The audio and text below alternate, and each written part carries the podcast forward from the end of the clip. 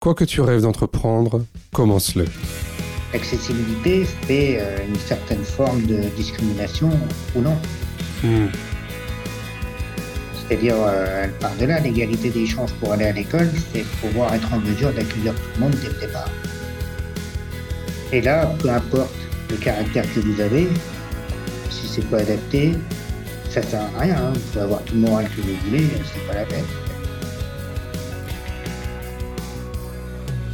Hein, le fait d'avoir du mal de trouver un, job ou euh, une activité dans sa vie ou la peur que tout soit inaccessible euh, empêche finalement euh, de nombreux citoyens handicapés de pouvoir se défendre, de pouvoir porter la parole de l'autre. Je suis François Bernard, directeur général du GAPAS, association accompagnant des enfants et des adultes en situation de handicap dans toute leur citoyenneté. Avec Handicap Histoire 2, je vous propose de rencontrer des personnes ayant fait de leur handicap une force.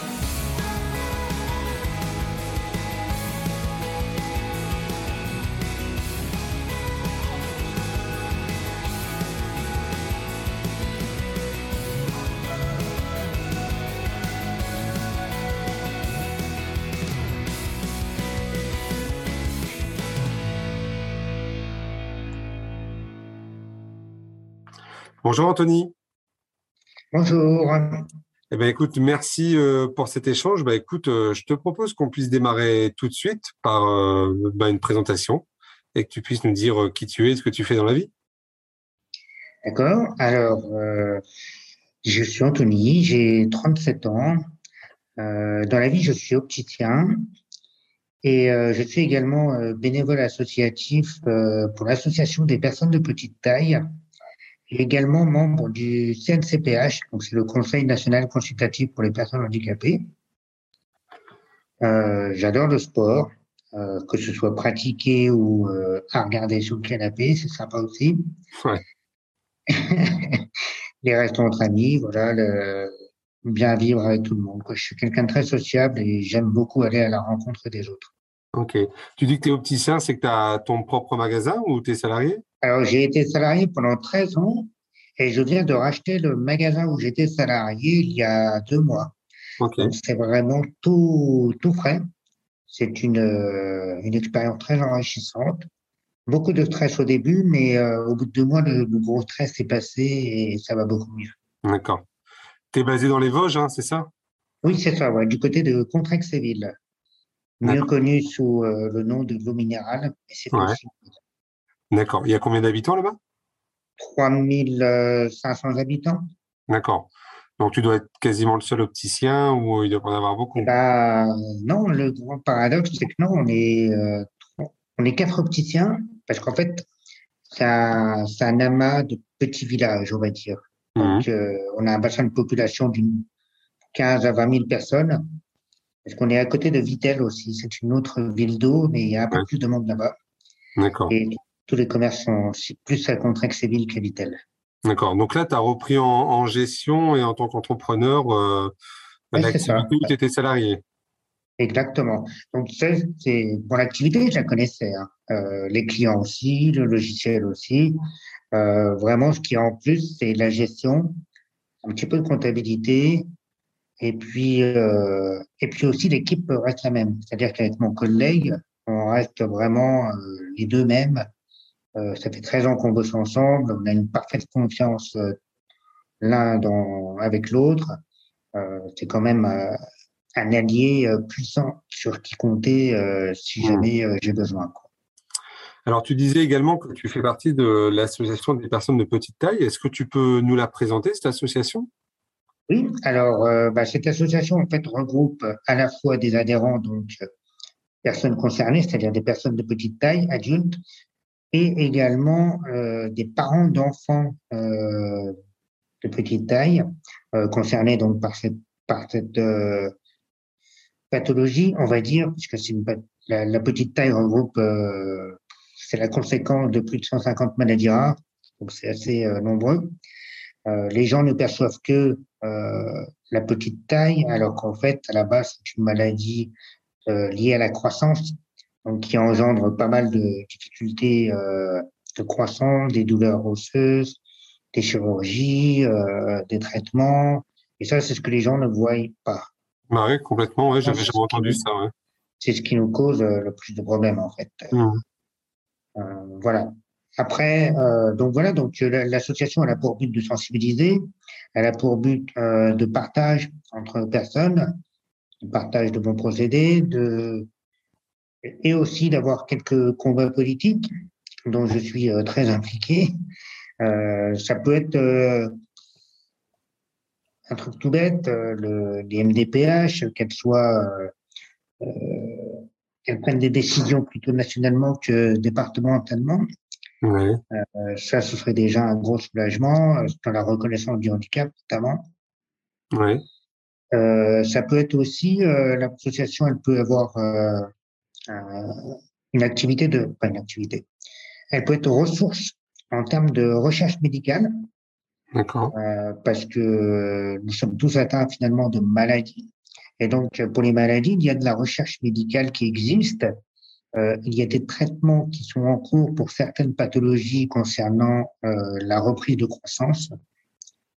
Euh, et il y a aussi, simplement, on peut avoir besoin de l'association pour trouver quelqu'un simplement avec qui discuter, avec, les mêmes, avec les mêmes mots que soi, pour pouvoir partager, pour pouvoir être régulier, pour pouvoir trouver une épaule sur qui compter. Il n'y a rien de pire que la solitude. Alors, je pense mmh. que l'association, elle permet ça aussi, elle permet euh, une certaine entraide. Alors, tu as, dit plein de choses, hein, tu as dit plein de choses intéressantes et qui m'évoquent plein de questions. Euh, tu as parlé de maladie. Ça, veut dire que tu, toi, par exemple, tu te considères comme euh, une personne qui a une maladie ou pas? Eh ben, ouais, moi je dirais que oui, parce que là-bas, c'est un problème de croissance. Ouais.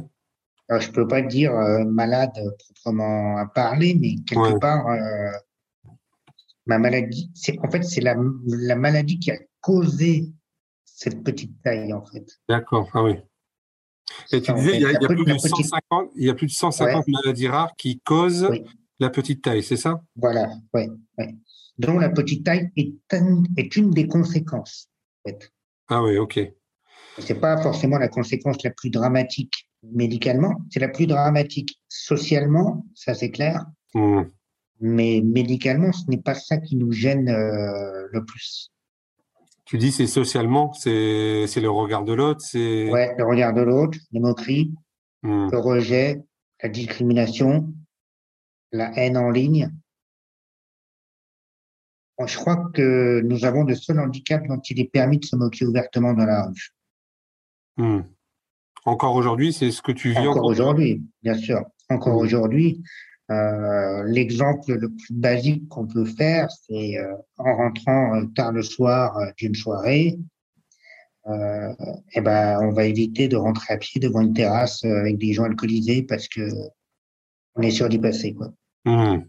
On est sûr d'avoir des, des, réflexions, on est sûr d'avoir des rires et on le sait que c'est pour nous et, euh, et, là, il y a un phénomène nouveau, mais qui est lié à la technologie, hein, c'est qu'on nous prend en photo. Ah ouais.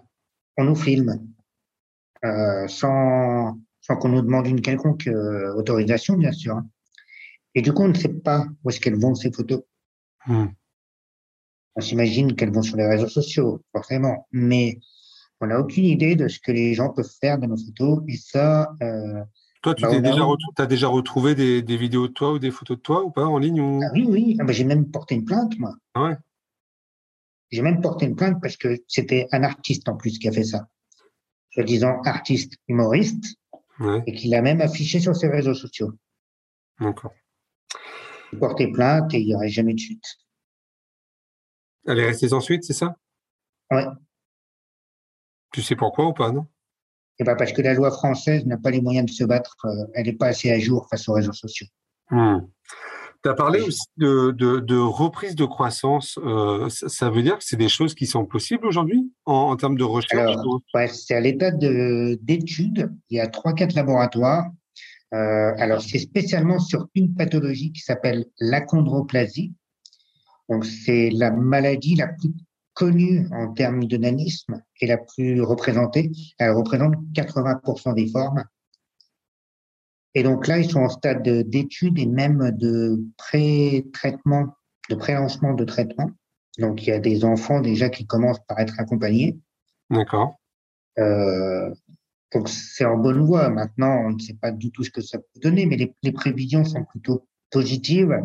Euh, globalement, ça permettrait une reprise de croissance et de gagner une quinzaine de centimètres, voire 20 dans les meilleurs cas. Ce qui représente, euh, c'est pas négligeable, hein, parce que on sait que par exemple, à l'âge adulte, un, un garçon de petite taille euh, va avoisiner les 1m35 en moyenne, et pour les filles, ça va être 1m25 en Hmm. moyenne. Si on ajoute les 15-20 cm en plus, on sait très bien que c'est pas négligeable. Hmm. Ouais. Après, ce sont des traitements qui sont assez lourds. hein. C'est une piqûre par jour pendant euh, un an ou deux. Donc, c'est pas. Et là, là, ça veut dire que c'est en phase de test, ça?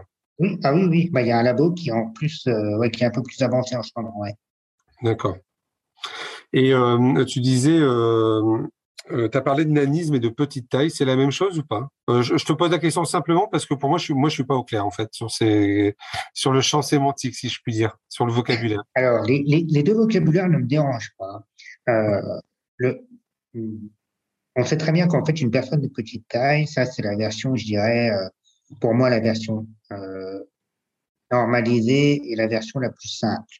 Par contre, pé- péjorativement, euh, parfois, on nous a appelés les nains. Ça, c'est un mot très péjoratif. Donc, du coup, c'est le même racisme que nanisme. Après, je peux le comprendre. euh, D'un point de vue français, c'est totalement euh, logique.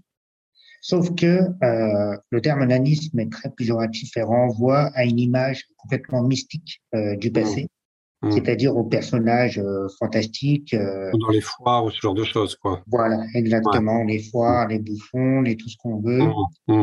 Euh, et c'est tellement péjoratif qu'en général, lorsqu'il est utilisé, même encore aujourd'hui, c'est jamais de manière positive. Euh, je vais prendre un exemple d'un point de vue politique. Ça arrive très très souvent que les politiques disent d'un adversaire que c'est un nain politique lorsqu'il arrive en politique. Mm. Et rien que ça, ça veut dire que dans le dans dans la tête des gens, euh, ce mot est péjoratif et très négatif. Mm. Et du On coup, retrouve la même chose quand on parle de comportement d'autiste ou ce genre de choses, quoi. C'est des, Exactement. Ouais, il Ouais, peut y avoir euh, des, des termes qui sont euh, complètement inappropriés. Et euh, du coup, on aimerait s'en débarrasser. Mais le problème, c'est que c'est difficile de changer euh, les manières de parler, c'est difficile de changer cette connotation et il est toujours très facile de l'utiliser en termes d'insultes. ouais. Donc, c'est pour ça que c'est très compliqué pour nous de s'en défaire. Quoi. Donc, en tout cas, vous, votre, votre position en tout cas, plus politique au niveau de l'association, c'est plutôt de parler de petite taille. Oui, complètement. Et, et à partir, est-ce qu'il y a une, euh, il y a, il y a, je suppose qu'il y a une hauteur à partir de combien on considère la, la petite taille? Alors, maximum, euh, alors, maximum 1m45 à l'âge adulte. D'accord. Tu as parlé aussi tout à l'heure des conséquences médicales. Euh, alors ça, je ne connaissais pas non plus. C'est-à-dire qu'il y a aussi des, euh, des, des conséquences enfants en tant qu'enfant et en tant qu'adulte. Finalement, les conséquences de cette maladie. Et ben en fait, les conséquences de, de plusieurs de maladies, hein, je vais parler de plusieurs qui causent euh, un retard de croissance. Et ben, vu que les os, en général, vue, on parle de nanisme osseux, euh, grandissent moins vite, et ben des fois ils, ils grandissent mais de manière un petit peu euh, discornue, distordue, un petit peu comme ça. Mhm. Et donc, ça peut enregistrer euh, quelques malformations osseuses. Et donc, euh, ça peut enregistrer des, des problèmes articulaires, par exemple, euh, un- une arthrose précoce, euh, des problèmes euh, au niveau du, euh, de la moelle épinière, c'est-à-dire euh, une compression au niveau du cervical, une compression au niveau des lombaires, des jambes qui ne, grandissent pas correctement et du coup, musculairement, c'est compliqué aussi. On manque de souplesse. Par exemple, moi, l'exemple que j'ai euh, pour parler de moi, on va dire, c'est que j'ai des prothèses de hanche à 32 ans. Mhm. Euh, voilà, on sait très bien que l'usure des hanches, euh, c'est pour quelqu'un de 80 ans, quoi, en termes habituels, quoi, de, de médecine. Donc euh, voilà, ça c'est quelque chose. Moi, j'ai eu les, les- les hanches prématurément très très usées, par exemple. avant mes prothèses, je ne pouvais pas faire 500 mètres à pied. Quoi. Ah ouais, quand même. Donc, c'est rien du tout, en fait. Moi, il hmm. fallait que je me gare à chaque fois à l'endroit où je voulais aller. Hein. Je ne pouvais pas me permettre de, de marcher énormément chaque jour. Hmm. Toi, euh, au niveau de, ton parcours, euh, à quel moment tu t'es rendu compte de, ça? Et comment ça s'est passé pour toi en fait? Tes parents, ils l'ont su rapidement euh? Alors ouais, oui, oui, oui. D'ailleurs, les annonces sont souvent très très brutales. Ma mmh. mère m'a raconté, surtout quand ça vient de psychologue. Hein, je pense que c'était d'un autre temps. quand un psychologue vient voir mes parents et lui disent ah, mais ce sera un nain. Et il ne fera peut-être rien dans sa vie. Hmm. Vous le garderez chez vous. Et là, on se dit, mais waouh, qu'est-ce qu'elle a appris à l'école, euh, cette psychologue bah, Je ne hmm. sais pas. Donc ça, c'est vraiment un gros travail que, qui doit être fait, c'est-à-dire euh, enlever cette image trop médicale finalement du handicap. Je crois que hmm. c'est ça qui fausse un peu le jeu et euh, considérer en fait euh, chacun comme un citoyen à part entière. Et je crois que en fait on a oublié ça, c'est qu'on a très très souvent été euh, pris pour des, des objets de soins très tôt et on le conçoit tout au long de la scolarité, c'est-à-dire que tout au long de ma scolarité, on m'a demandé qu'est-ce que j'avais besoin pour être bien, qu'est-ce qu'il fallait faire et tout. Est-ce que tu voudrais pas être dans un foyer pour être un petit peu mieux avec toutes les personnes handicapées mais non, en fait, c'est pas ça la solution. Mes parents se sont vraiment battus pour être. Euh, et d'ailleurs, c'est ça qui est dramatique, c'est de devoir se battre pour inscrire leur enfant à l'école classique. Hmm. À partir de, quel âge, t'avais quel âge toi quand tes parents l'ont su ça euh? ah, euh, Deux mois, dès que. Ah oui. Oui, oui. Parce que le retard de croissance, il se fait tout de suite? Eh ben en fait, alors moi sur le fœtus, ils n'avaient rien vu. Et c'est quand elle a accouché que, à l'époque, voilà, j'ai 37 ans, euh, il n'y avait pas les moyens euh, techniques d'aujourd'hui. Mmh. Aujourd'hui, ça se dépisterait plus tôt. D'accord. Largement plus tôt même. Mais là, c'était plutôt la surprise à l'époque. Mmh. Et donc, tes parents ont, appris ça et qu'est-ce qu'ils ont mis en place pour toi là Le plus dur, le plus dur déjà, je crois que pour eux, ça a été de faire un, certain deuil de mmh. l'enfant parfait. C'est-à-dire que bah, ça a bouleversé euh, leurs habitudes. Euh, ils s'attendaient pas à être confrontés à la différence ou à l'indifférence, on ne sait jamais. Ouais. Euh, et surtout, euh, bah, bah, voilà, ils étaient un petit peu paniqués. Euh, c'était quand on a 30 ans, on ne s'attend pas que c'est le premier enfant surtout, on ne s'attend pas à un tel bouleversement. Quoi. Donc, la mise en place pour eux, ça a été de me considérer le plus possible euh, comme tout le monde, c'est-à-dire ne pas trop me couver, c'est-à-dire euh, faire en sorte bah, que bah, j'étais un enfant euh, lambda, en fait. ils ont tout fait pour m'inscrire dans toutes les écoles que je souhaitais aller. Et surtout, euh, ben voilà, au regard de la famille, ben, ne, pas, ne pas me cacher, en fait. Euh, mm. Essayer de vivre, euh, on va dire, comme tout le monde, avec ben, un enfant qui paraît différent, mais qui ne l'est pas forcément. Donc toi, tu as fait une scolarité tout à fait au classique et normal Ouais, oui, oui. j'ai un parcours totalement classique, même si, euh, faut l'avouer, hein, chaque changement de, de, scolarité, c'est-à-dire entre primaire, collège, lycée, hmm. ça n'a jamais été euh, très très simple. Hein, ouais.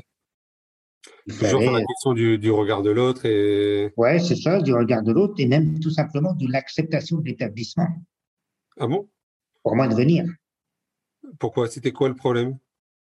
Eh ben, parfois la petite taille était associée à petit cerveau. D'accord.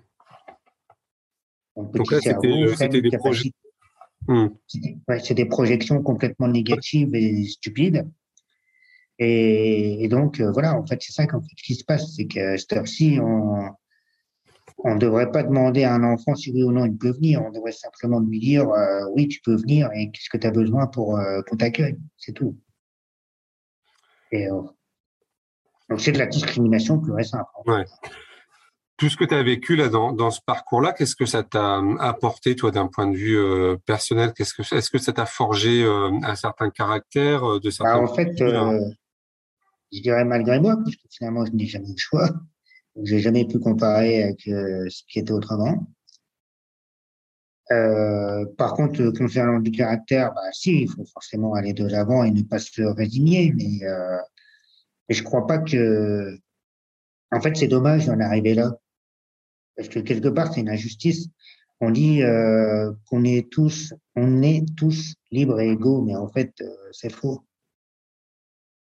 C'est faux parce que les autres euh, vous font ressentir que parfois vous n'avez pas forcément votre place et de manière, je dirais, totalement illégale en fait. Mmh. Parce que quand c'est les institutions françaises qui vous font croire que bah, vous allez devoir vous bouger un peu plus euh, le popotin pour pouvoir y arriver. En fait, c'est la discrimination pure et simple. En fait, on est tous censés avoir les mêmes chances les uns les autres. En fait. Tu as un exemple de, de, de, ça, de ce que toi tu as vécu, par exemple? On, bah, on, pourrait, on, pourrait penser, on, pourrait, penser, simplement, euh, je sais pas, à l'accessibilité, en fait. Ouais. Moi, à l'époque, je pouvais pas monter les escaliers. Hein. Donc, euh, il faut euh, que les classes, soit il y a un ascenseur, soit les classes soient au rez-de-chaussée. En fait. Mais, mais, ça, mais ça part de là, en fait, si on ne peut pas accueillir tout le monde, l'accessibilité, c'est euh, une certaine forme de discrimination ou non. Hmm. C'est-à-dire, elle part de là, l'égalité des chances pour aller à l'école, c'est pouvoir être en mesure d'accueillir tout le monde dès le départ. Et là, peu importe le caractère que vous avez, si c'est pas adapté, ça sert à rien. Hein. Vous pouvez avoir tout le moral que vous voulez, c'est pas la peine. En fait. ouais. Et c'est là où, euh, où, je trouve que l'État est complètement poutif.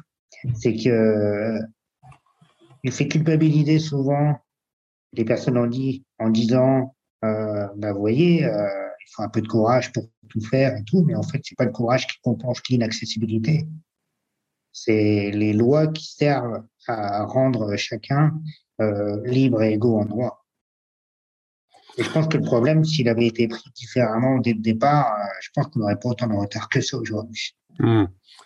C'est-à-dire que euh, s'il y avait plus d'accessibilité, il y aurait besoin peut-être de moins de compensation ou, Ah bah complètement. Et on n'aurait pas besoin d'enfermer les personnes handicapées, parce que j'ai dit bien enfermer, dans des IME et des choses comme ça.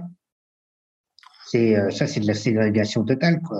On met les blancs d'un côté, les noirs de l'autre on aurait fait ça, mais ça aurait été un scandale, en fait. Et qu'est-ce qui fait croire que euh, toutes les personnes handicapées s'entendent entre elles dans des bâtiments enfermés? Mmh. Personne, en fait. Ça arrange simplement le, les gouvernements, les institutions, parce que tous les salariés iront travailler au même endroit. Tu crois, tu crois vraiment que ça, ça, euh, ça arrange les gouvernements sur la question, tu vois, de, des, établissements médico-sociaux euh, c'est pas que la question des gouvernements, quoi. Je... Bah, ça arrange les associations aussi, elles y ont travaillé aussi pour. Ouais. Parce que moi, je, pour balancer euh, la PS, elle a fait ses sous là-dessus. Hein. Pour moi, elle fait son argent là-dessus. En fait, en aucun cas, euh, elle peut se permettre de défendre les droits des personnes handicapées et dans l'autre cas, de vivre de l'argent de l'État pour enfermer les personnes euh, dans les IME, les ESAT. C'est pas possible c'est complètement contradictoire. On peut pas demander, euh, on peut pas lutter contre l'État qui nous paye. C'est aberrant en fait. C'est pas possible.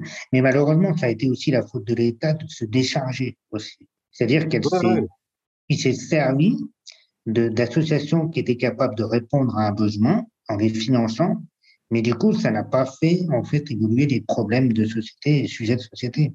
Hmm. Surtout qu'en plus de ça, euh, enfermer les personnes en dit quelque part, c'est aussi les enlever de la, de la société euh, commune, de l'espace public. Et du coup, bah, l'espace public euh, n'a pas conscience de cette différence qui peut exister. Mmh. Et du coup, bah, cette différence, elle s'exprime sous forme de, de, méconnaissance, de peur, peut-être de racisme dans certains cas, quand il s'agira d'aller dans les grandes écoles, quand il s'agira de trouver un emploi, et en fait, c'est un cercle complètement vicieux, en fait. Euh, on normalise, en fait, euh, pas ce racisme, mais cette indifférence, en fait, la différence. Mmh. Et tu vois, moi, par exemple, j'ai rencontré, tu vois, dans le podcast, une, une jeune dame qui s'appelle Céline Exbraya et qui, elle, m'a dit qu'elle avait fait le choix de vivre en établissement parce que elle voulait pas vivre seule, elle voulait pas vivre en appartement et que elle, elle a vraiment fait le choix euh, de, de, de, cette vie en collectivité. Alors moi, tu sais, je suis pas un défendeur hein, de des, des, ah établissements, des grands établissements, mais mais j'entends quand même aussi, tu vois, à un moment donné, des personnes qui nous disent, euh, euh je sais pas gérer euh, ma solitude ou où j'ai besoin, en tout cas, en tout cas, ce que propose l'établissement, ça me convient. donc ça, tu vois, je pense qu'il faut qu'on l'entende aussi hein, de notre côté. Mais est-ce que oui, mais pour être un établissement, d'accord, ça peut peut-être lui procurer un certain confort, un confort de vie, mais ah, elle, me dit que c'est un choix, hein. elle dit que c'est un vrai choix. Oui, d'accord, hein. mais euh, si elle avait un service à domicile qui coûterait bien moins cher pour euh, tout le monde, pour la société, pour l'État, pour tout le monde, et que euh, et qu'elle vivait dans un monde parfait où tout est accessible peut-être qu'elle se poserait même pas la question, parce qu'elle pourrait aller au cinéma par elle-même, elle pourrait aller visiter des musées par elle-même, faire ses courses par elle-même, sans avoir à se soucier de savoir si le trottoir, je pourrais le descendre ou pas, si la voiture fera attention ou pas, si euh, aller à la mairie, c'est pas un parcours du combattant. Oui, oui, je suis d'accord avec toi. en fait, je, je, partage complètement le fait que euh, demander à une personne qui a vécu 20 ans en établissement de vivre autrement demain de manière beaucoup plus autonome et en appartement ou euh, au sol à domicile, euh, ça peut paraître complètement utopiste parce que. et, moi, je, je, je, crois même aussi, mais ça c'est peut-être un autre débat, mais que à force, les personnes handicapées sont même convaincues elles-mêmes que c'est pour leur bien. Ça, c'est un vaste débat, ouais. C'est un vaste débat, ouais, Et je, crois même que, même moi, hein, ça fait pas longtemps que je suis militant un petit peu euh, politiquement comme ça, hein, ça fait que 5-6 ans. Et en fait, euh, je m'aperçois en lisant certains blogs de militants et tout que finalement, euh, oui, en fait, on, on, nous fait croire que, mais même nous, on en est persuadé, alors qu'en fait, c'est pas du tout ce qui devrait exister, en fait. C'est un peu un courant validiste, je crois, c'est ça? Ouais, exactement. Ouais, ouais. le validisme, c'est le, le, le, fait qu'il existe en fait une norme, on va dire euh, physique que tout le monde devrait avoir et que euh, elle serait la norme à approcher au, pour tout le monde en fait. Mmh. Mais euh, mais c'est faux. Hein, c'est ça, c'est quelque chose de très très intéressant à lire et pour permettre de s'ouvrir un peu l'esprit aussi. Ouais ouais, moi j'ai commencé à regarder. C'est vrai qu'il y a des choses intéressantes. Euh, c'est un peu rude, hein, quelquefois, quand même. Ouais, ouais, ouais. Non, mais des fois, c'est un peu brutal. Hein. Enfin, moi, je l'avoue, euh, il y a, y a, des fois, je suis resté devant des textes, je me dis, mais non, est-ce que c'est vrai? Est-ce que c'est pas possible? Mais hmm. quelque part, il y a des textes qui ont tellement été bien écrits que je me suis dit, mais oui, en fait, si je les avais lus 15 ans plus tôt, mais alors, ça aurait été génial, hmm. ça aurait changé ma vie, en fait. Parce que on, ça aurait changé, par exemple, parce que quand je, quand je écoute ton parcours, j'ai l'impression que tu as un parcours, en tout cas professionnel, parce qu'on n'a pas forcément parlé de ta vie personnelle, eh ben, mais eh ben, réussi. Eh ben, peut-être que non, je me serais peut-être épanoui plus tôt. D'accord. C'est-à-dire C'est-à-dire, je me serais peut-être lâché, on va dire. Parce que quelque part, j'avais l'impression, ou cette sensation d'une certaine, euh, je sais pas si on peut dire ça, mais une certaine soumission intellectuelle hmm. par rapport à la différence, par rapport au handicap. C'est-à-dire euh, que bah, j'avais peut-être fini par comprendre, bah, bah, c'est comme ça, j'ai pas eu de chance, c'est de ma faute, et puis c'est tout. Et je pense que ça, ça débloque pas, ça aide pas à s'émanciper, en fait. Mmh. Et, et, de lire ces textes, ça m'a fait prendre conscience que bah, tout ce que j'avais vécu, c'était peut-être pas forcément normal, en fait. C'était pas forcément normal d'avoir ce sentiment de culpabilité. C'est pas de ma faute. C'est cette société qui me l'a imposé, c'est pas moi. Mmh. Et je pense que si ces personnes euh, ne se sentaient pas coupables d'être en situation de handicap, euh, je pense qu'on n'en serait pas là du tout, en fait. On aurait beaucoup plus de militants dans les rues, on aurait beaucoup plus de, de personnes euh, simplement différentes que l'on côtoierait au quotidien, en fait. Mmh. Même dans la vie publique et même dans la vie politique. Ça, ça manque euh, Mais cruellement. pourquoi on l'a pas ça alors? Est-ce qu'on n'a pas eu. euh, Il y a eu des révoltes dans d'autres pays. euh, Je parle sous. Bon, par exemple, aux aux États-Unis, il y a eu des révoltes en 1970 et quelques. Euh, mais bon, comme toujours, la France, de manière sociale, est 30 ans, voire 40 ans en retard sur les anglo-saxons. hein. Euh, quand je voyage là-bas, euh, c'est impressionnant, mais personne ne me regarde, en fait. C'est trop bizarre. Et, et c'est ça, en fait, la clé. C'est que les gens là-bas, ils, ils vous regardent pas pour, parce que vous êtes euh, potentiellement différents. Ils savent Ouais. eux-mêmes que, bah voilà, c'est normal. Il y a de tout pour faire un monde, quoi, en fait. Mm. Et ça, ce regard-là, cette conception de l'être humain, euh, qui peut être euh, sous différentes formes, je dirais, eh ben, elle est normalisée là-bas. Et pas chez nous.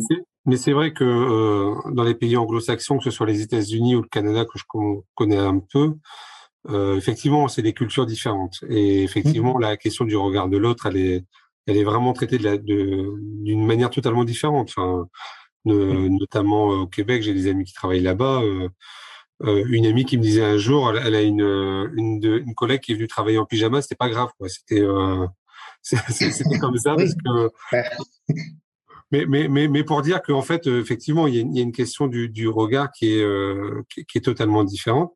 Mais, mais en même temps, euh, je sais qu'il n'y a pas de, de pays miracle aussi pour les personnes en situation de handicap. Tu vois, euh, le, système euh, social ou de santé dans ces pays-là, il n'est pas non plus. Ah, mais non, alors je ne voudrais pas tout leur côté. ouais, ouais. Mais c'est vrai que sur l'accessibilité, c'est clair que là-bas, Ouais. quasiment Après, un pays, ce sont des pays plus jeunes, hein, donc ça a été sûr. plus facile aussi. Mm. Mais ça a été mieux pensé quand même dès le départ. Hmm.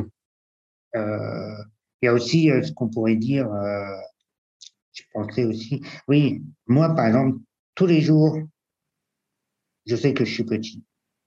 À partir du moment où je franchis la porte de mon immeuble, et qu'il y a quelqu'un qui me regarde, on le sait. Hmm. Eh ben, aux États-Unis, j'ai jamais senti ça. J'ai jamais senti ce regard persistant, euh, voyeur. euh, ça, c'est impressionnant en fait. J'ai- J'existais presque pas en fait là-bas. Après, euh, voilà, je il suis y a des d'accord avec toi. Le, système de, le système de santé, j'en voudrais pas, hein, parce que là, je Ouais. serais ruiné. Et je pense qu'à la place de faire des critiques, euh, je me serais tiré une balle. hein. Donc, Ouais. euh, Mais, mais euh, et, et à, la, à la fois, quelquefois, ne, ne pas être euh, vu, c'est aussi quelquefois être ignoré euh, et pas pris en compte, quoi.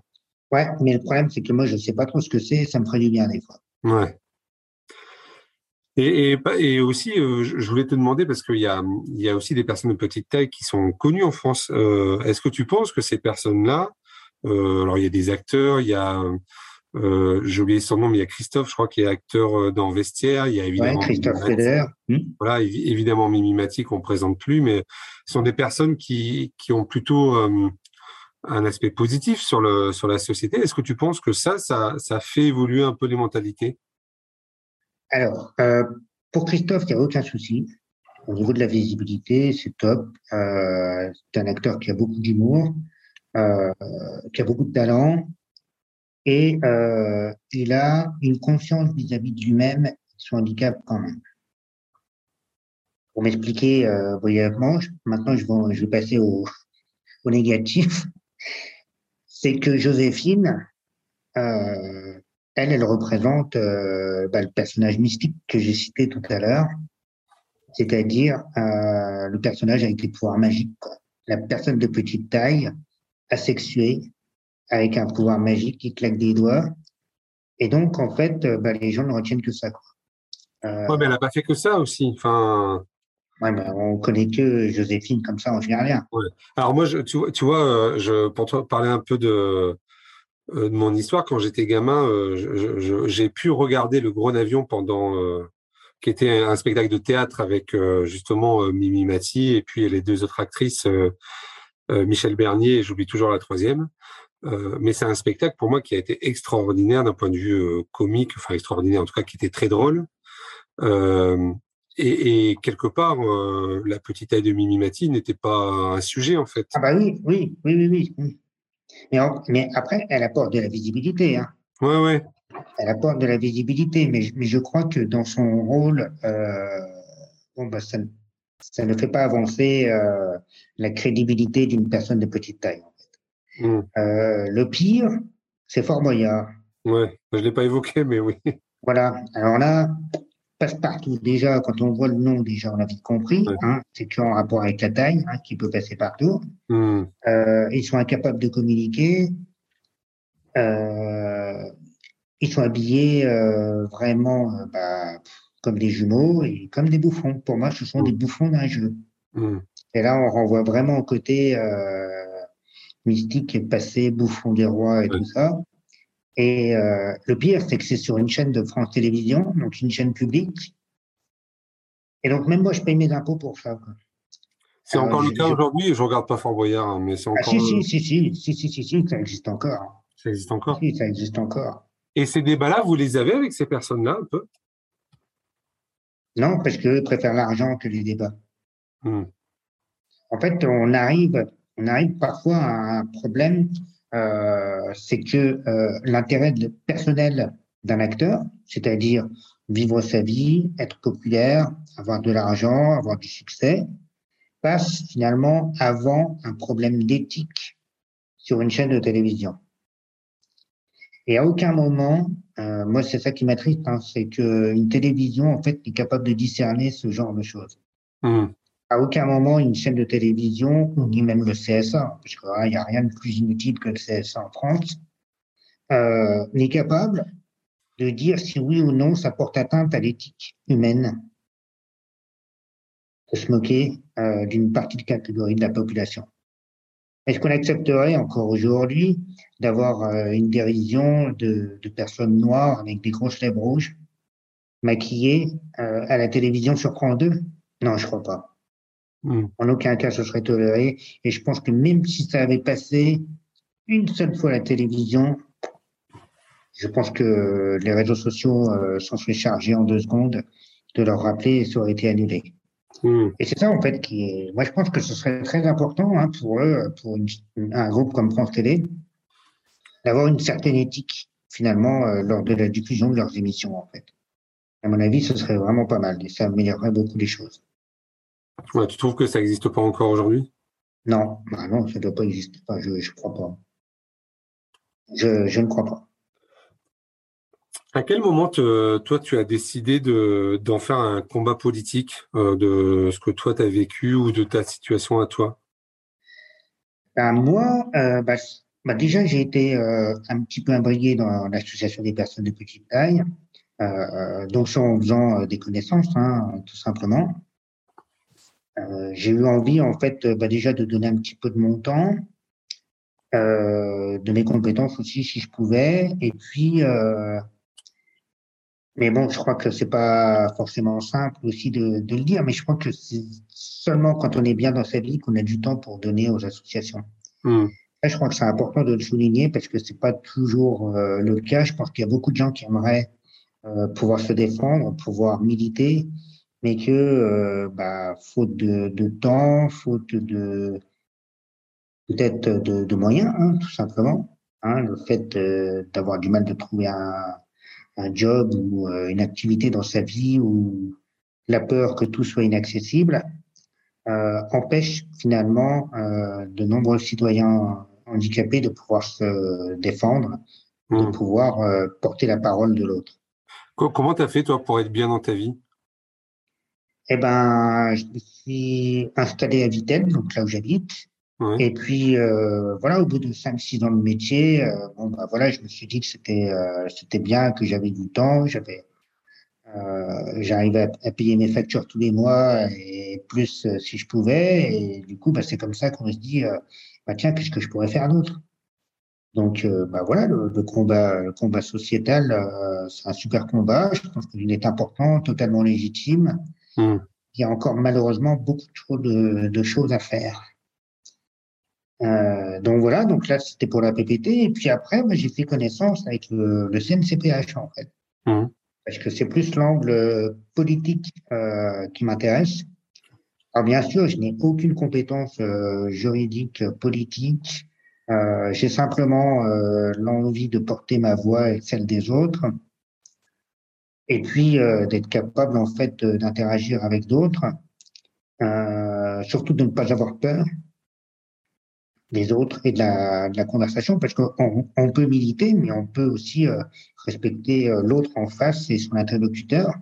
Et il n'y a rien de mieux que d'engager de, une conversation, même si tout le monde n'est pas d'accord, mais au moins de se confronter et euh, enfin, je trouve ça très, très enrichissant. On, a le droit d'être d'accord et pas d'accord, mais ça ne fait pas de nous des mm. mauvaises personnes si on est des Exactement. d'accord, bien sûr. Exactement. Exactement. Mais ça, euh, je pense qu'il y a beaucoup de personnes qui ne se sentent pas légitimes de participer à ce genre de débat, en fait.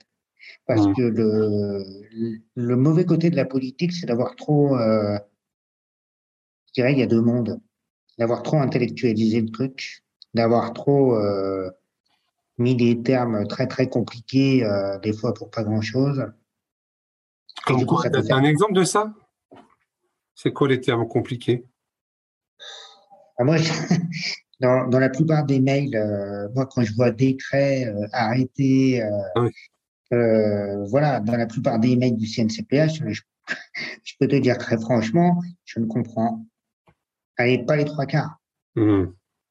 Voilà. Euh, je sais que j'ai une parole à défendre, il n'y a pas de problème, mais il y a plein de sujets, je ne comprends rien du tout, je ne sais pas ce qu'ils veulent. Euh, il y a des fois, je vote oui parce que quand on me pose la question, parce que oui, parce que parfois les questions elles, sont posées telles quelles. Genre, êtes-vous pour ou contre la paix dans le monde? Bah, On va pas dire non. Mmh. Donc, euh, bah, moi je dis oui. Mais si ça trouve, il y a peut-être un petit point dans l'arrêté ou dans le, le décret euh, que j'ai pas vu et dont j'ai pas compris le sens parce que je sais pas euh, c'est pour qui ou contre qui.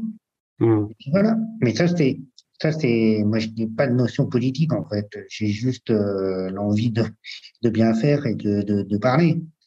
Mais mais c'est ça qui est compliqué. Et je trouve qu'il y a des, parfois deux mondes qui peuvent effrayer euh, celui qui est plutôt euh, soumis. C'est quoi ton, ton, je ne pas dire ton combat, mais en tout cas des sujets sur lesquels toi tu as vraiment envie de, de faire avancer le CNCPH et plus globalement la, société? Moi, bah déjà, c'est l'acceptation de la différence, tout simplement, en fait. Plus de discrimination. Ouais. Vraiment, c'est ça. Vraiment, le, ce combat contre la discrimination. Et, et euh, comment alors? Comment, comment on fait ça? Comment on fait L'éducation? Moi, je crois que l'éducation, c'est la clé. Euh, les gamins, ils assimilent tout. Il euh, n'y a que les gamins hein, qui ne voient pas trop différents. Là, c'est un truc dingue, hein, mais euh, un gamin de deux ans, il ne pose pas la question de savoir euh, pourquoi je suis petit. Euh, S'il a envie de jouer avec moi, il joue, et puis c'est tout. Mmh. Mmh. En fait, il n'est pas là en train de réfléchir, en train de me mettre dans une case, savoir qu'est-ce que je dois faire ou pas faire. Et je pense que dès, si les enfants étaient tous mélangés dès le départ, on n'aurait aucun problème sur Terre. je pense que c'est vraiment ouais, un mélange dès le début. Je crois que c'est comme ça, non, qu'on a lutté contre le racisme. Et encore, il y a encore du boulot, mais. Euh, encore, tu vois, il y a de plus en plus aussi de communautés qui se créent. Euh. Oui. malheureusement, oui. oui. Et ça, je pense que les, les communautés qui se sont créées, là, je pense que c'est le, je sais pas si c'est une des causes ou pas du, du, Covid et de cette société qui devient un peu plus égoïste. Mmh. Mais euh, je pense qu'il y a une part de, il y a une part de ça aussi, c'est que l'égoïsme, en fait, c'est pas, c'est contraire aux mmh. relations humaines, en fait. Mais, mais tu vois, tout, à l'heure, tu évoqué, euh, as évoqué l'APF, donc je me permets de, de, de le reprendre. Oui, il y aura certainement d'autres euh, d'autres assauts, mais euh, qu'est-ce qui fait que euh, on n'arrive pas à se retrouver quand même sur des combats communs là-dessus? Dans, dans, le secteur du handicap, tu vois? Ah, Parce que chacun veut tirer son, son drap vers lui, peut-être. Déjà, alors déjà, pourquoi pourquoi il y a autant d'associations? Alors là, c'est un truc de dingue. Pourquoi on est autant en fait? On n'est même pas capable de s'entendre tous, en fait, déjà. Hein? Déjà, avant même d'aller euh, voir les politiques. Euh, on n'est même pas capable d'avoir une seule voix claire et concise face euh, à nos politiques. Ça, déjà, je pense que c'est une première chose. Je pense qu'il y a une grande différence entre les associations de personnes concernées et les associations qui gèrent les personnes handicapées. On n'a pas du tout les mêmes buts. Il y en a une qui a quelque part un but de profit et l'autre, euh, bah, pas du tout, il se bat pour elle-même. Moi, je suis pas forcément d'accord avec ça. Hein. Tu vois, moi, je gère des établissements. Je, je moi, je, je fais pas du profit. Je, en tout cas, nous, dans nos valeurs et dans ce qu'on essaie de mettre en œuvre, c'est euh, la personne d'abord et c'est euh, la question de l'autodétermination. Après, je suis, euh, tu vois, j'ai un historique d'établissement aujourd'hui qu'on essaie de transformer. On a bien du mal à le faire. Euh, pour plein de raisons. Hein. Euh, bah, en fait, il faudrait, euh, moi, moi, mon avis, la clé, c'est l'école. Mmh. Ça, je suis d'accord. C'est l'école, la clé. Vous mettez un, un, AVS à chaque enfant qui en a besoin, vous le mettez à l'école classique, c'est réglé. C'est réglé. Pourquoi créer des structures qui sont en dehors du schéma? oui, enfin, En fait, c'est pas aussi simple que ça. Tu vois, il y, y a des enfants, ils n'ont pas forcément besoin d'AVS, ils ont besoin que les, les outils pédagogiques soient accessibles, soient adaptés. Ils ont besoin que l'enseignant ou l'enseignante soit formé sur tel ou tel. Oui, mais après, il peut y en avoir un deuxième d'enseignant. Il peut oui, y avoir bien un, sûr, mais évidemment. Il peut y avoir un deuxième enseignant. Il existe oui. des classes avec deux enseignants. Ça, il n'y a, a, pas de. Moi, je crois qu'on n'a pas mis, on n'a pas misé sur. Euh... On n'a pas misé sur la, sur l'humanité des gens, en fait, je crois. Ouais.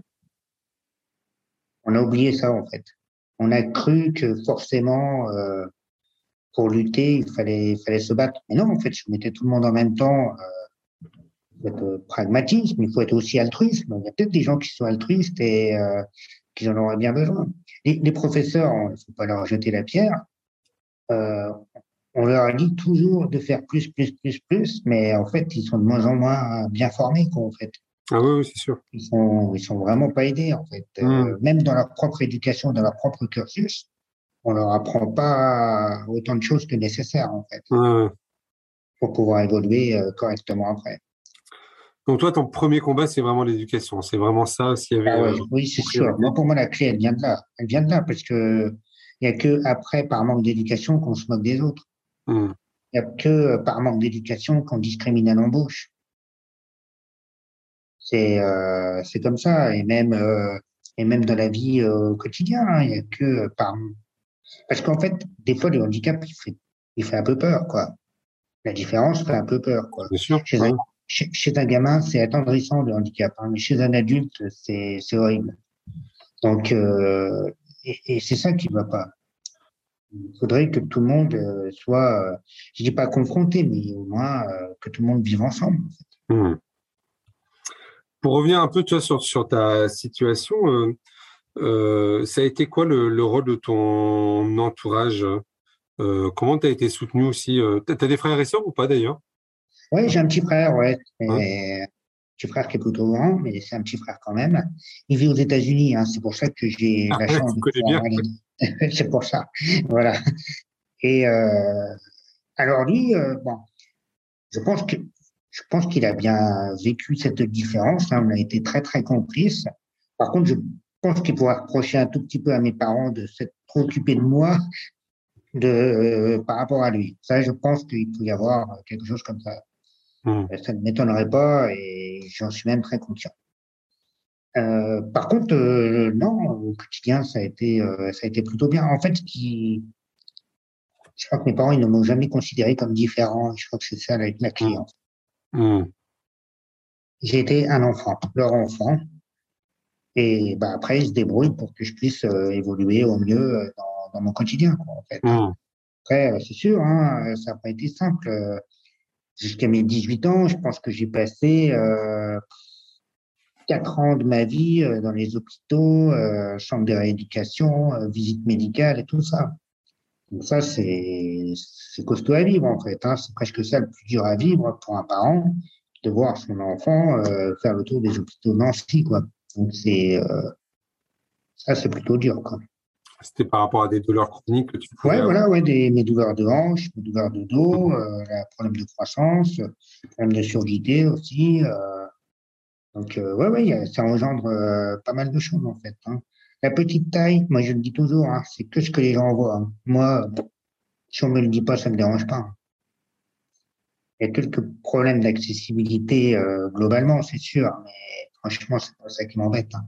Hmm.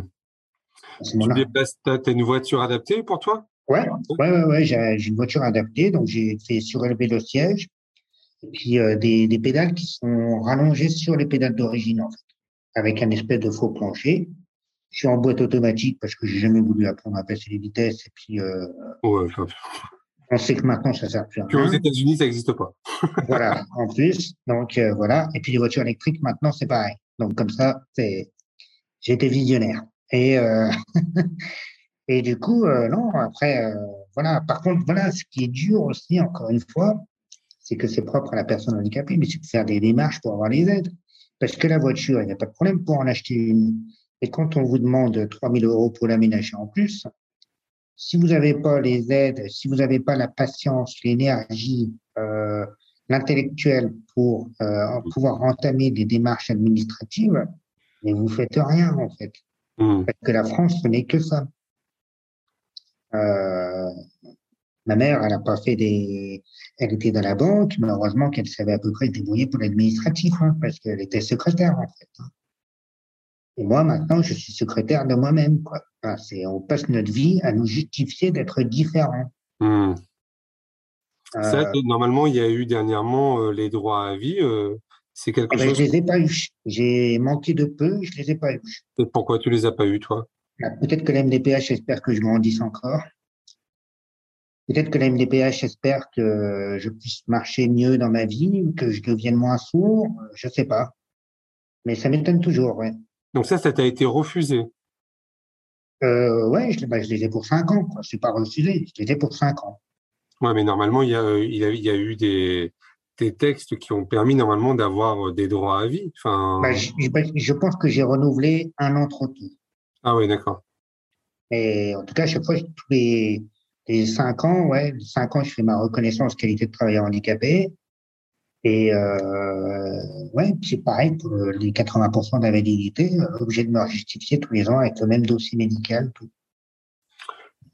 D'accord. Parce que toi, tu as une ah, reconnaissance Et, ouais, et en plus de ça, euh, faut savoir que pour les personnes de petite taille, donc, d'un département à un autre, il y en a qui n'ont rien pour les mêmes pathologies, les mêmes choses. parce que c'est MDPH qui décide. On ne sait pas c'est quoi leurs critères. Ils n'ont pas de critères vraiment fixes sur les pathologies liées euh, à la petite taille. Hmm. Là, c'est quelque chose avec notre association pour lequel euh, on essaye de se battre euh, vraiment. C'est dingue, quoi. Il y a, il y a bah, le nombre de départements qui existent en France. Il y a 95, bah, il y a 95 MDPH, quoi. 95 Ouais, 95 décisions différentes pour un même handicap. Ça, c'est ouais, ça, c'est dramatique.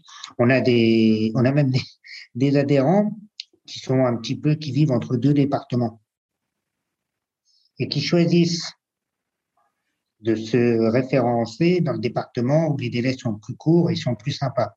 Mmh. Quand ils ont le choix. par exemple, Paris, c'est à éviter. Mmh en termes de délai, en termes de, de droits, c'est vraiment à éviter. Et par contre, il y a des départements où il y a beaucoup moins de population, c'est plus facile d'obtenir quelque chose. Ça, c'est dramatique, on ne devrait pas en arriver là. Hmm. Pour le coup, je crois qu'il y, y, a eu des efforts euh, de la part du gouvernement là sur essayer d'améliorer euh, les droits à vie, mais c'est l'effectivité de ça qui est encore compliquée, quoi, finalement. Oui, voilà, oui, voilà. Oui, il y a déjà l'effectivité de ça qui est, hmm. Euh, concernant les droits à vie, d'accord, c'est une bonne chose, mais concernant l'allocation adulte handicapé, là, on est encore loin de, de ce qu'on peut avoir. Parce que moi, par exemple, euh, bon, je, ne bénéficie pas de la, la hache, mais je connais, euh, enfin, j'ai des amis qui, qui, en bénéficient parce que ils ne trouvent pas de, de travail, hein. ils discriminent à l'embauche, et du coup, ils ne perçoivent que la hache. Eh ben, elle a fait l'erreur, l'erreur magistrale de se mettre en couple et eh ben, du coup, elle n'a plus rien. Parce que le salaire de son conjoint, il est de 1600 euros, je crois, quelque chose comme ça, 1700. Et ben, pour le gouvernement, ça supprime le fait qu'elles sont handicapées et différentes. C'est-à-dire qu'en fait, euh, ça supprime ces 900 euros d'AH euh, parce que son prétendu conjoint supprime son handicap personnel. C'est faux, c'est complètement aberrant. Ouais, c'est le débat sur la déconjugalisation de, de mmh. la hache et, le, et que la hache soit considérée comme un minima social, en fait. Exactement. Ouais, mmh. Et je pense qu'il faudrait vraiment que ce soit fait parce que c'est, ça engendre des, c'est, des situations dramatiques, en fait. Euh, mmh. Et en plus, euh, la majorité des cas, ce sont des femmes euh, qui sont dans le cas c'est-à-dire en situation de handicap, qui bénéficient de la hache, et le conjoint qui est masculin. Euh, ça ne favorise pas du tout l'émancipation d'inégalité homme-femme. Oui, bien sûr. Euh, le schéma archaïque du passé, euh, du mec qui va chercher l'argent et, et, la femme qui fait la boniche à la maison, euh, je pense qu'on est, on est au maximum, hein, je pense. Mmh. Et ça, ça va pas du tout. Il peut y avoir des violences conjugales qui sont liées et elle ne pourra jamais s'enfuir parce qu'elle n'a pas d'argent. Mmh. Donc, quand on n'a pas d'argent, bah, on cherche pas de boulot, hein, parce qu'on peut y aller. Et on attend tout de son conjoint. Donc, si le conjoint, au bon gré de sa volonté, euh, puisse l'emmener euh, à un rendez-vous ou un entretien ou aller faire des courses. Mmh. Et là, euh, tu connais les, les statistiques de, des chômages des personnes de petite taille ou pas? Est-ce qu'il y a des, des chiffres là-dessus? Non, on n'a pas de chiffres, pas suffisamment nombreux, mais je dirais que potentiellement, on peut avoisiner les 20% euh, nationales. Hein. C'est euh, nationalement, je pense que oui. Ok. Est-ce qu'il y a d'autres associations que l'association des petites tailles en France? Parce que vous, vous êtes une association nationale? Oui, oui. Donc, euh, non. La réponse est non. Moi, je connais que la, nôtre. après, il y a d'autres associations qui, qui ont surtout un but médical, mais pas du tout social. Euh, vraiment pour la recherche pure et dure, en fait. Hein. Hmm. Euh, donc, euh, j'en connais une ou deux, mais c'est vraiment, je sais que c'est que pour trouver des traitements.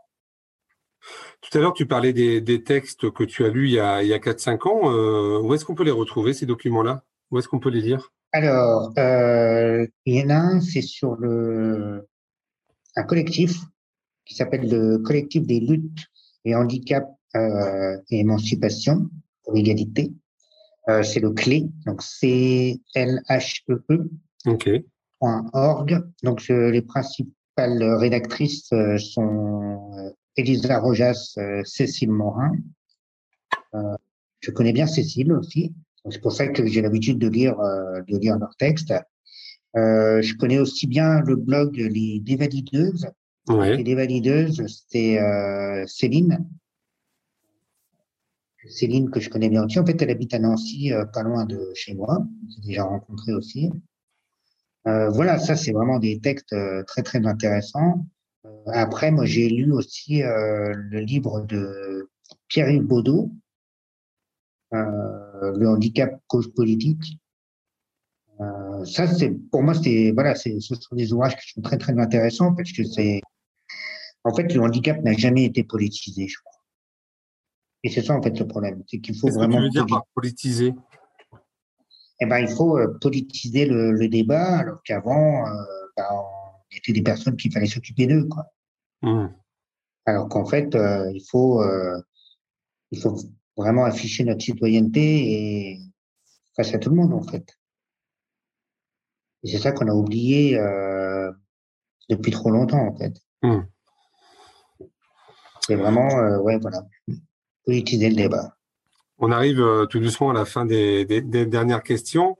Euh, si demain tu pouvais être ministre des personnes handicapées, ça serait quoi ta première décision? Supprimer le ministre des affaires des personnes handicapées. Parce que rien que ça, ça nous stigmatise et ça fait qu'on est différent. Alors tu ferais quoi? Tu créerais quoi? Il n'y a rien à créer, en fait. Il faut euh, que tout le monde vive en... Enfin, oui, c'est un peu love, ce que je dis, mais euh, euh, il faut vraiment euh, valoriser l'éducation, en fait. C'est surtout euh, par là que je commencerai, en fait. À la rigueur, ce serait plus une extension du ministère de l'Éducation qu'autre chose. alors, ça veut, si, si, je comprends, est-ce que ça veut dire que le CNCPH, faut qu'il s'arrête aussi? C'est compliqué. En fait, c'est simple. Si on a réussi notre mission, on n'existe plus. En fait, l'enjeu, il est plus de réussir à travailler avec tous les ministères. En fait, en fait l'enjeu, euh, c'est très simple. l'association des personnes de petite taille existe parce qu'elle est nécessaire. Mais si, si on n'avait plus besoin, ça veut dire que les enjeux ont été euh, accomplis et qu'on vivrait dans une belle société, donc plus besoin d'association. Mmh. Moi, je pense qu'en fait, euh, si finalement euh, les, les, associations sont là pour sauver le monde, les entreprises pour gagner du fric et l'État pour euh, faire un mélange des deux. Donc, euh, si, si le monde tournait très très bien, je pense qu'on n'aurait pas besoin d'autant d'associations. On n'aurait pas besoin d'autant de, de, de combats. Enfin, il faudrait que ce soit ancré dès le départ que, bah, que chacun est différent, qu'il a le droit d'être comme il est, et puis c'est tout. Et alors, je vais poser la question autrement. Si demain, tu es ministre de l'Éducation nationale.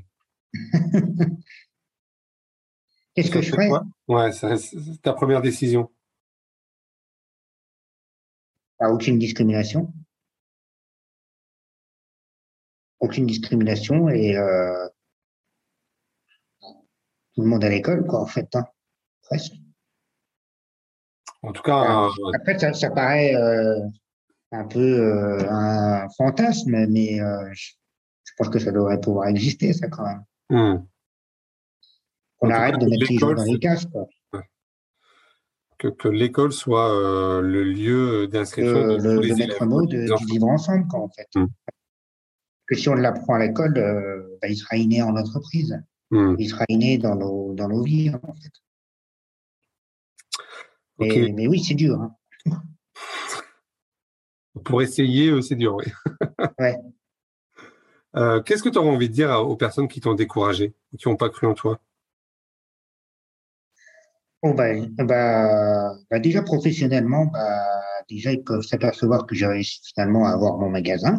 Donc ça c'est déjà pas mal parce que j'ai eu affaire à la discrimination, hein, à l'embauche. Euh, je pourrais même me rappeler encore de leur nom. En fait, c'est dingue tellement ça, ça marque en fait. Mmh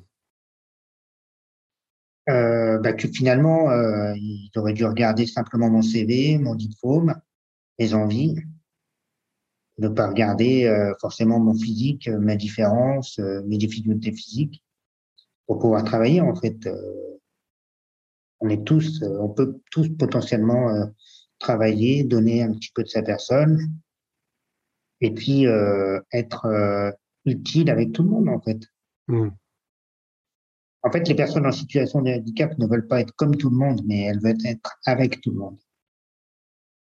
C'est ça, en fait, qu'on demande. Donc, c'est éviter euh, la normalisation, finalement. Oui, oh, bah, bah, ça, complètement. Le validisme et tout ça, oui, là, il faut vraiment éviter la normalisation. Hmm. La normalisation et puis aussi le, culte du profit à tout prix, quoi. Euh, je crois que c'est ça aussi qui est malsain, c'est euh, on juge quelqu'un en fonction de ses capacités à produire, mais on n'est pas que ça en fait. Euh, les êtres humains ne sont pas que ça. Euh, on peut être là simplement pour des relations sociales. Euh, on a tous le droit de vivre, même si on n'est pas capable de produire. Hmm. Il n'y a pas un être humain supérieur à l'autre parce qu'il est capable de produire plus. En fait. Ça, c'est hmm. le capitalisme. C'est pas l'égalité en fait. Si tu pouvais revenir un peu euh, dans le passé et, te revoir, qu'est-ce que tu te dirais Tu reviendrais à quelle époque? Eh ben, j'aurais aimé savoir tout ce que je sais maintenant. J'aurais pas fait de l'optique, j'aurais fait de la politique. D'accord. il n'est pas trop tard, ça. Bah, je le fais bénévolement, mais euh, c'est compliqué de se donner euh, du temps libre. Hmm. Moi, j'aurais fait des études justement pour comprendre tous les textes que j'arrive pas à comprendre.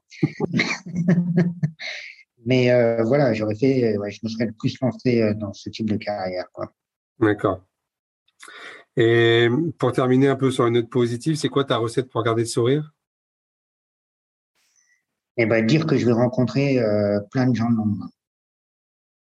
Voilà, moi c'est ça mon, mon plaisir, c'est que j'adore rencontrer des gens. Et puis, bah, de toute façon, il faut être optimiste. Hein, ça sert à rien de se lamenter euh, sur son sort. C'est pas de ma faute. C'est la faute des autres. Eh ben, merci Anthony. Ah, c'est bon. Ouais, ouais, c'est bon. merci euh, François. Et puis ben, à bientôt. Oui, à bientôt François. On, se, retrouve, euh, on se retrouve au CNCPH en tout cas prochainement. exactement, ça marche. Allez, salut. Merci. Voilà, vous avez écouté cet épisode de Handicap Histoire de jusqu'au bout. Merci de le partager à au moins deux personnes autour de vous, d'inscrire vos amis, votre famille, vos collègues, vos enfants au podcast et de mettre un commentaire sympa et bien sûr 5 étoiles. Vous pouvez me retrouver sur tous les réseaux sociaux en tapant Handicap Histoire 2. Je suis François Bernard et comme disait Goethe, quoi que tu rêves d'entreprendre, commence-le. L'audace a du génie, du pouvoir, de la magie.